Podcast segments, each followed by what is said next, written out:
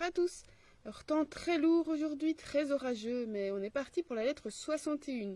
Lettre très courte mais très dense. Euh, J'avais l'impression que j'allais tout noter, euh, quasiment euh, réécrire la lettre de Sénèque tellement tout était important.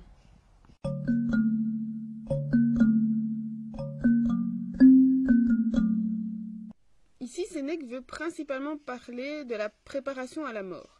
Mais euh, cette lettre est aussi euh, prétexte à d'autres euh, préparations et surtout euh, à préparer sa vie. Alors, il dit Arrêtons de vouloir ce que nous avons voulu. Lui, il s'efforce que ses volontés de Sénex, de vieux, ne soient pas les mêmes que celles qu'il avait enfant. Donc, une idée d'évolution. Sa tâche de chaque jour, c'est de mettre une fin aux mots anciens, aux défauts anciens. Donc, c'est euh, malice, hein, les mots. Je fais en sorte qu'une de mes journées soit équivalente à une vie entière. Donc ça, il avait déjà dit hein, que il faut une vie peut, peut être contenue dans une seule journée. Et en fait, il dit je ne saisis pas cette, euh, je ne m'accroche pas à cette journée comme si c'était la dernière, un peu en désespoir de cause, mais justement, au contraire, je la regarde comme si elle était la dernière et euh, voir ce qu'elle peut m'offrir. Et si c'est la dernière, ben c'est bon comme ça, je suis prêt à partir. Je continue à profiter de la vie tant que je le peux, parce que justement, je ne m'inquiète pas du temps qu'il me reste. Surtout à l'âge qu'il a, il dit que il a assez vécu et que voilà, il peut partir, il est content euh, de ce qu'il a fait jusque-là. Alors, avant, dit-il, je me suis efforcé de bien vivre, et maintenant je vais m'efforcer de bien mourir. Et qu'est-ce que c'est bien mourir? C'est mourir de bon gré, donc de son plein gré. Libenter, donc euh, de bon cœur.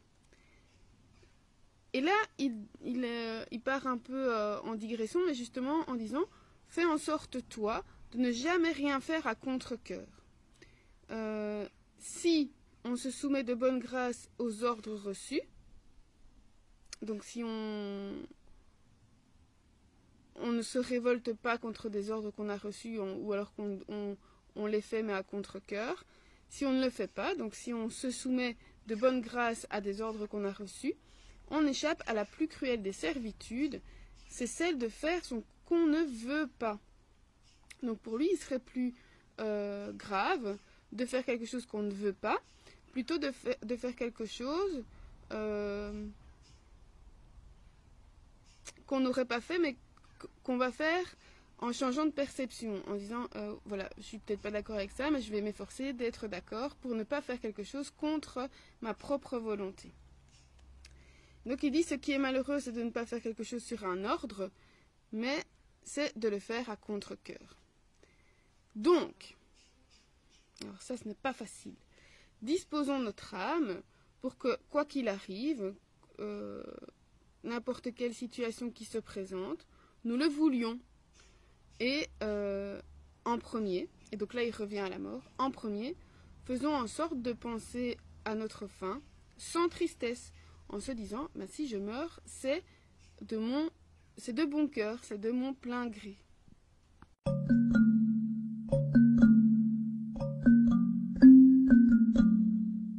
Donc nous devons nous préparer à la mort avant de nous préparer à la vie.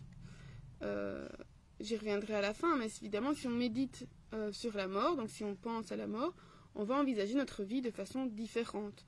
On ne vivra plus comme si on était immortel. Et donc, on n'aura plus les mêmes pensées, euh, ni les mêmes actions.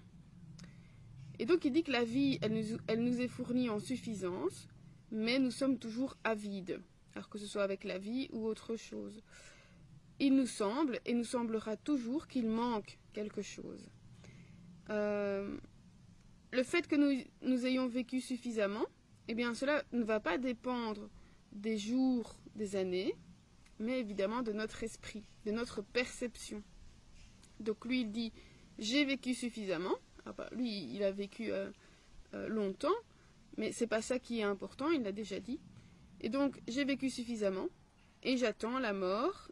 Et alors, euh, ici, c'est plénus, donc plein, rempli. On peut utiliser rassasié, repu.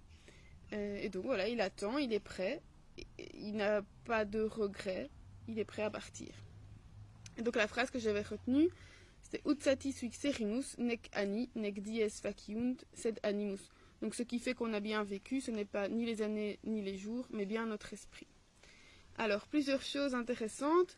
C'est la première, c'est cette idée d'évolution, comme j'ai dit au début, que bien sûr, si on regarde maintenant euh, ce qu'on a pu penser, dire, faire, euh, ne serait-ce qu'il y a dix ans, alors j'espère, on a, enfin, en tout cas moi je, pense que j'ai évolué sur certaines choses.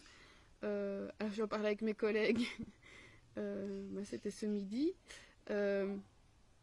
qui, qu'on approchait de la quarantaine et que donc euh, on avait mûri, pas vieilli. Non, on n'a pas vieilli, on a, mûri.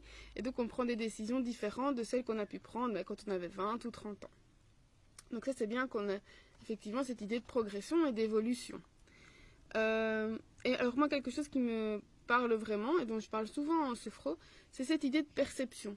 Comment ça se fait que certaines personnes, par rapport à la même situation, vont la percevoir tout à fait différemment. Certaines vont s'énerver ou être en colère et d'autres bah, vont euh, même nous regarder en disant enfin pourquoi tu t'énerves comme ça? C'est une question de perception. Et euh, parfois je leur dis ben c'est pas une idée de moi hein, mais changez les lunettes. Si euh, vous voyez tout en noir, ben, pourquoi est-ce qu'on ne dirait pas on va mettre des lunettes roses, bleues ou de couleurs pour changer sa vision, changer sa perception des choses. Et au lieu de voir ce qui est négatif, essayons de percevoir ce qui est positif. Euh, je sais que par exemple dans mon travail, donc j'accepte, euh, j'ai un, travail, il y a des côtés positifs, il y a des côtés négatifs. Certains côtés négatifs, longtemps, euh, je ne les acceptais pas. Et je les faisais de à contre-coeur. Et puis je me dis, mais en fait, ça fait partie de la fonction, donc tu as beau râler, ça ne changera rien, donc autant le faire, si ce n'est pas de bon cœur, au moins euh, sans râler. C'est déjà ça. Puisque de toute façon, ou si je ne, et si je ne l'accepte pas, euh, donc si dans ma fonction il y a des choses que je n'accepte pas, eh bien je change de fonction si je ne veux pas m'imposer des râleries et des choses euh, qui me font faire des choses que je ne veux pas faire. Voilà, ici je prends l'exemple le, du métier, mais ça peut être dans d'autres euh, dans dans d'autres domaines, hein, comme le couple ou autre chose. Et euh, bien sûr, ici, je suis libre de le faire. Et si je ne me sentais pas libre, je pourrais avoir des, des, des liens. Je pensais un peu à la prison par rapport, voilà, en me disant mais non, mais si je quitte mon boulot, je vais être lié à l'argent et tout ça.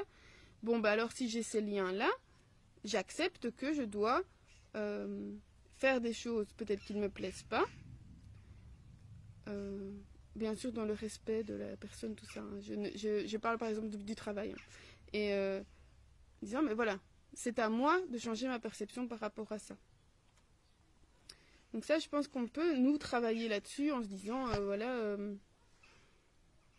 est-ce qu'il n'y a pas moyen de voir les choses autrement? Quand on ressent quelque chose, quand on sent qu'on va râler par rapport à quelque chose, quand euh, il y a une, situation qui est récurrente, je sais pas moi, quand il y a des gens que vous devez aller voir, mais voilà, c'est par obligation, mais est-ce que c'est vraiment obligatoire de le faire?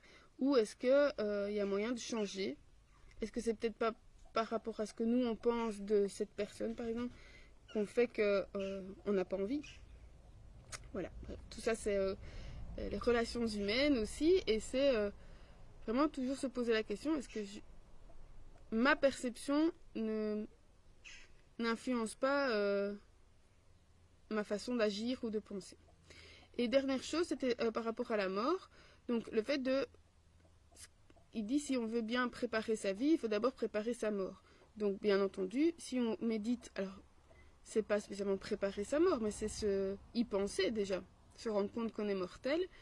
Euh, ça va évidemment changer. Soit on se dit, bah en fait, euh, voilà, on va mourir, la vie est absurde, à quoi ça sert euh, Bon, bah alors je fais plus rien. Ou alors, si la vie est super courte, je vais en profiter à fond un peu dans la mauvaise image des épicuriens qu'on a, euh, donc le, terme a été galvaudé, mais voilà, je vais profiter en fond de la vie, de toute façon elle est quand même courte. Ou alors justement, plutôt comme les stoïciens, en disant mais je vais alors en faire quelque chose de bien. Mais ça prend du temps et on en manque. Donc tout ça, le débat, voilà, c'est pourquoi ça prend du temps? Parce qu'il faut s'instruire, faut euh, s'éduquer, et ça, ça prend du temps. Et donc l'apprentissage de la sagesse prend aussi du temps, tout en se disant que chaque journée peut être la dernière.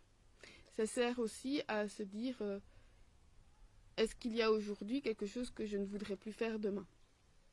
Voilà, tout ça. C'est assez, je l'avais dit, hein, assez euh, dense cette lettre, elle est vraiment.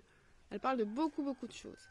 Euh, on se retrouve après-demain. Donc demain, euh, c'est jour férié pour moi. Et euh, on se retrouve donc après-demain pour la lettre 62. D'ici là, portez-vous bien ou à l'été.